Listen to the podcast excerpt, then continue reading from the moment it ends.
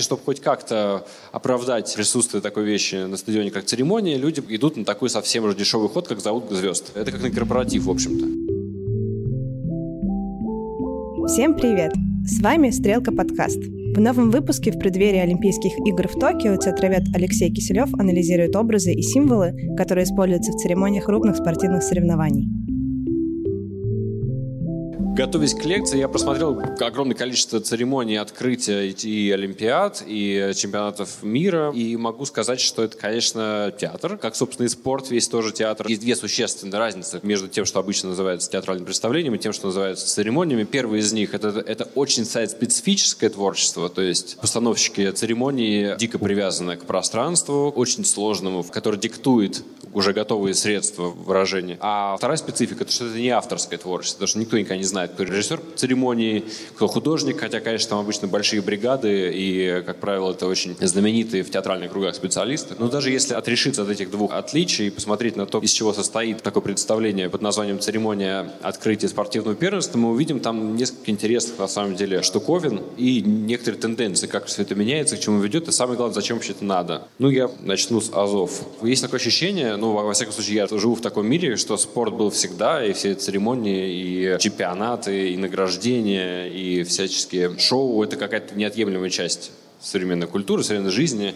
А если попытаться задуматься о том, когда все это возникло, то на самом деле ответ очевиден, и он очень простой. В общем-то, тогда же, когда возникли первенства спортивные, ну, конечно, они возникли в Древней Греции, но речь идет уже скорее о новом мире, а это произошло сравнительно недавно. Вот был такой прекрасный мужчина, его зовут Пьер де Кубертен. Он придумал в конце 19 века возродить Олимпиады сделать так, чтобы придуманные прекрасные занятие. В 8 веке до нашей эры придуманное такое занятие, как Олимпиада в Древней Греции, чтобы оно вернулось в мир с очень простой целью. Первый Декубертен француз, да, он так рассудил, что французы потерпели унизительное поражение в недавней войне, в войне с Пруссией, и говорит, надо восстанавливать физические силы, чтобы французы были как-то в лучшей спортивной форме, надо как-то физкультуру популяризировать, для этого нужно делать Олимпиады. Ну, а попутно еще и помиримся со всем народом, потому что Олимпиада — это примирение. И пошло-поехало. Потихоньку, конечно, но к 20 веку, уже к середине 20 века, олимпийское движение набрало колоссальную популярность, стали строить специальные сооружения, а уже к концу 20 века и трансляции на весь мир. И церемонии были, в общем-то, всегда, в первую очередь, на Олимпиадах ритуального характера. Там главное событие — это зажжение огня, церемониальное, собственно. А все остальное — это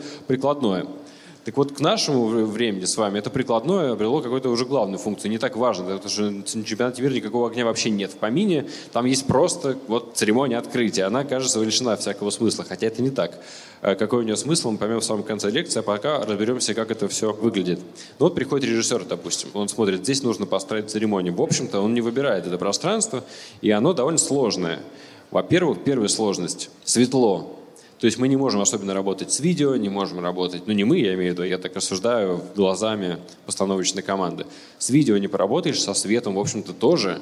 Скоро начнется игра, то есть газон вот лучше вообще не трогать. Ну, то есть, естественно, покрывается каким-то образом, чтобы можно было ходить, но тяжелая декорация здесь невозможно, никакие люки, снизу ничего не выйдет и ничто в сторону не разъедется. Кроме того, надо действовать на 360 градусов. Хотя это задание почти никто не выполняет, все равно более-менее ориентируются на комментаторские будки все, что есть какой-то центр. Но все равно нужно как-то воздействовать. Еще один фактор, нужно учитывать наличие видеокамер, ну, чтобы в трансляции это смотрелось тоже здорово. В общем, задача довольно сложная, но уже это пространство диктует какие-то очевидные решения, как с этим работать. И вот просмотренные разные церемонии открытия а, выявили кое-какие закономерности. Ну вот, например, можно работать с огромной толпой народа, естественно. Это самое простое, что можно представить, чем заполнить это гигантское пространство стадиона. Вообще заполнить гигантское пространство стадиона, это получается главная задача постановщика. Чем его заполнить? Понятно, людьми проще всего набирается толпа волонтеров. Например, открытие Олимпиады в Лос-Анджелесе в 1984 году. Это вообще очень, очень крутое было открытие. Там чего только не было. Тысячи волонтеров с гигантскими шарами, значит, они выстраивали своими телами не только в слово welcome, но и слово добро пожаловать на 100 языках, стараясь соответствовать задаче примирить весь мир. Ну, а Олимпиада 2008 года, конечно, переплюнула всех масштабах.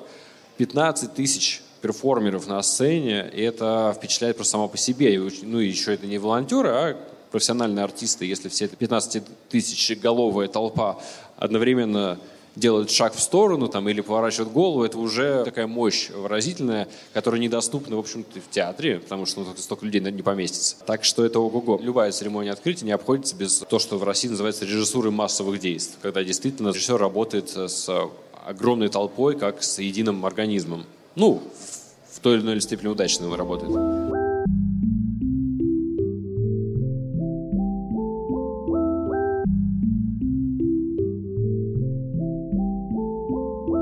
Дальше есть небо. Понятно, что э, у нас не потолок, а небо над головой, это надо как-то использовать. Как только не используют небо на церемониях. Это вообще фантазия разгулялась еще в 1936 году. Вы могли видеть хронику открытия Олимпиады в Берлине 1936 года, которая известна всем как такой дичайший зигующий стадион, когда там просто, в общем, довольно страшное зрелище. Но зато там есть классный финал, он заключается в том, что там все небо на стадион заполняется голубями, которые выпускаются со стадиона. То есть надо же как-то задействовать пространство. В общем-то, там никакой церемонии особенно не было, но вот единственный такой момент постановочный, он был связан с небом. Чемпионат мира ЮАР 2010 года прославилась, помимо прочего, тем, что там еще самолеты выделывали фигуры высшего пилотажа над стадионом, что довольно пугает на самом деле, особенно если мертвая петля на стадионе происходит. Но вообще, так, так или иначе, это тоже постановочное средство. Как можем использовать небо? Конечно, давайте запустим истребителей. Дальше небо использовали по-разному. Ну, например, тоже э, церемония открытия Олимпийских игр в Лос-Анджелесе в 1984 году. Очень много чего запустили в небо.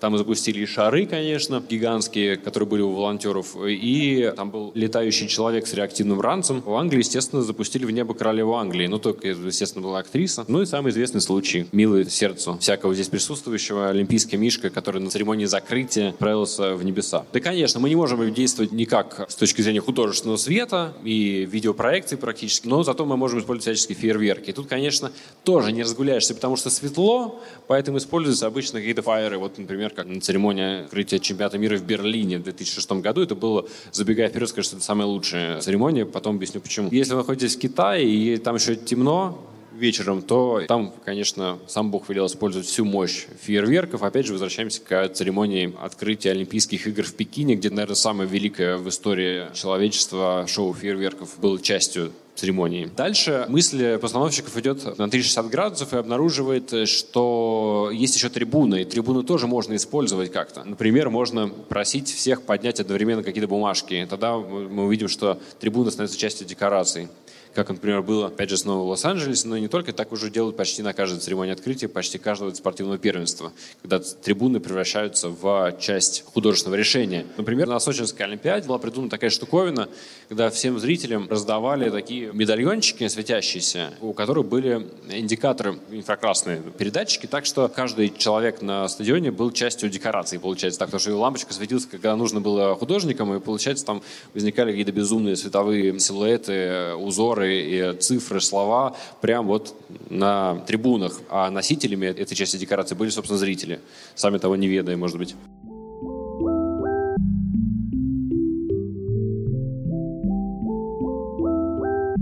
Небольшое а, вступление. Вот, в общем-то, мы перечислили практически все доступные штуки. Ну, понятно, что там для того, чтобы освоить пространство, постановщики надувают огромные штуки, чтобы они летали по стадиону. Они придумывают какие-то легкие, большие передвижные декорации, в которые несут на палках исполнители и статисты. В общем-то, этим, кажется, можно было бы ограничиться, но есть некоторые проблемы. У постановщиков есть амбиции какие-то, зачем-то, я не знаю, зачем-то нужно. Они решают что нужно какой-то сюжет, чтобы была история. Хотя кто смотрит церемонии сюжет? Нет. Но вот всячески придумывают. На церемониях Олимпийских игр сюжет важен. Там обычно какой-нибудь ребенок маленький появляется в начале, и дальше он фантазирует о прекрасной России будущего, прошлого, значит, настоящего, и видит супер галлюцинацию, которая продолжается там час по времени. И там он видит сразу и, и остров Буян, там у него и русский авангард, и советские 60-е, в общем, Гагарин и, и так далее. Но при этом на, на открытии чемпионата мира по футболу не разгуляешь, потому что всего полчаса. Какую историю можно рассказать за полчаса?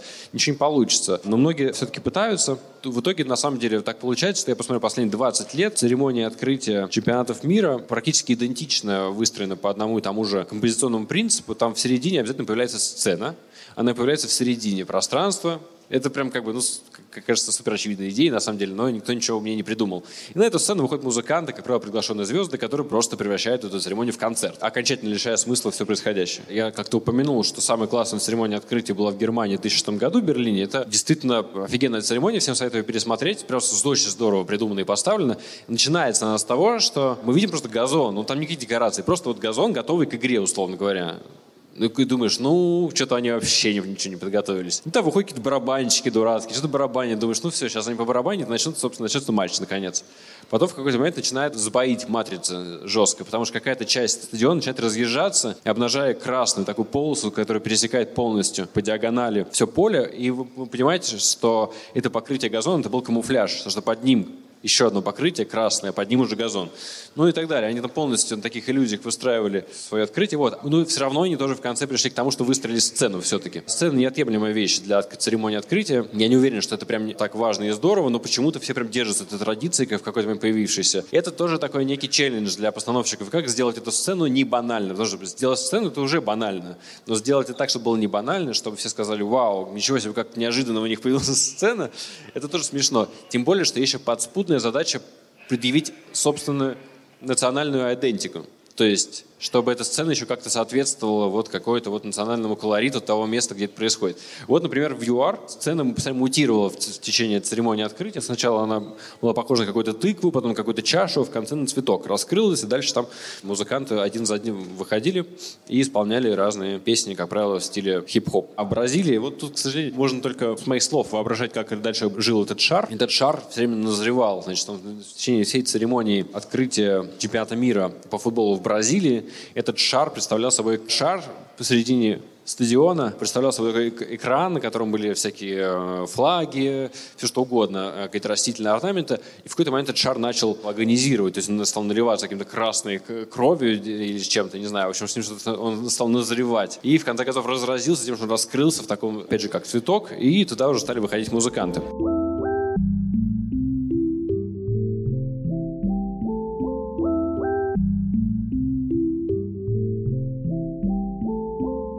Ну, все помнят историю про нераскрывшуюся снежинку, пятое кольцо олимпийского логотипа. Такой важный фактор. Чем еще отличается там, церемония открытия любого спортивного первенства от какого-нибудь другого шоу, того же театрального мюзикла, там, хотя мюзикл тоже очень высокотехнологичная штуковина, отличается тем, что это готовится очень долго и показывается один раз. И мощности, особенно на олимпийских церемониях, конечно, просто колоссальные. Это я сейчас расскажу краткую историю, займет несколько секунд. Я, значит, в процессе подготовки к этой лекции смотрел документальный фильм про церемонию открытия открытия Сочинской Олимпиады. Я испытал патриотический катарсис, конечно. Ну, там еще так фильм сделан. А попутно я случайно по телевизору, потому что там был телевизор в гостиничном номере, где я находился, очень этому обрадовался, включил посмотреть, что там происходит. А там показывали точно такой же фильм абсолютно, только он был про строительство Крымского моста. То разница была в том, что строительством не руководил Эрнст. А так все, в общем-то, было примерно одинаково. И тоже такой же патриотический катарсис, потому что, понимаете, что вся страна работает над тем, чтобы все получилось.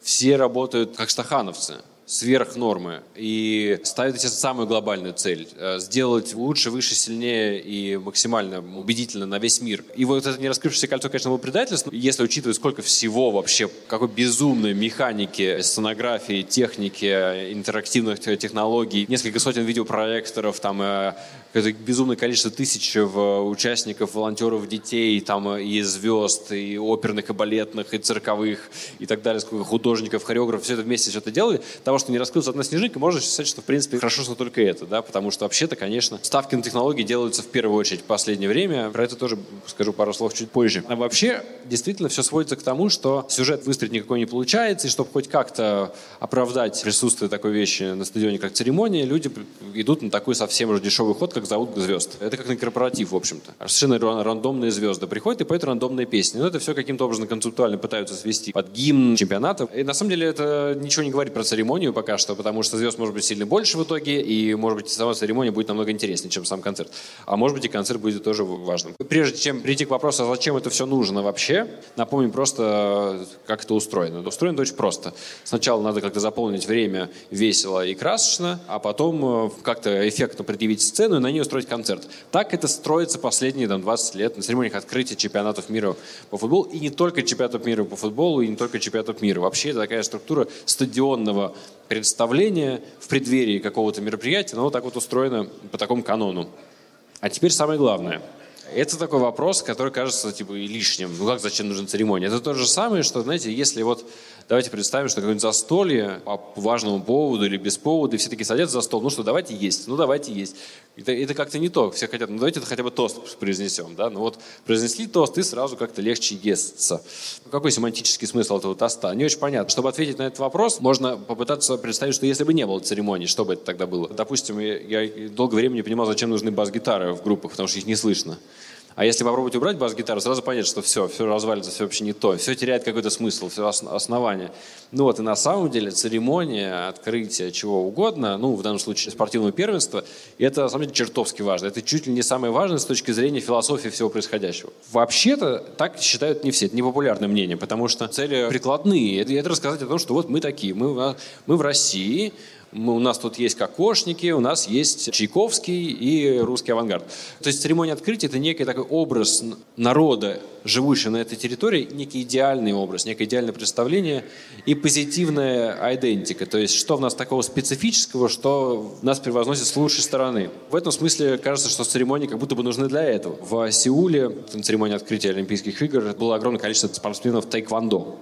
То есть это тоже вот некая спортивная такая идентика, да. А в Бразилии люди демонстрируют навыки владения капоэра. В Лондоне, например, когда была церемония открытия Олимпиады, там к идентике подошли, с одной стороны, с юмором, с другой, ну, так оно и есть, там, потому что были собраны все, в общем-то, главные явления британской культуры. Там были Джеймс Бонд, Гарри Поттер, Мистер Бин и Фредди Меркьюри, ну, музыка Queen. Ну и опять же там королева Великобритании спускалась на дельтаплане. Ну и, конечно, Сочинская Олимпиада. Это адетика, как она есть. Просто бескомпромиссно и грандиозно. То есть ни, ни о каком единении всех народов, всех государств и стран здесь не, не, речь не шло. Здесь речь шла только о том, что мы лучше всех, мы прекраснее всех. Всех краше, всех умнее и скромнее.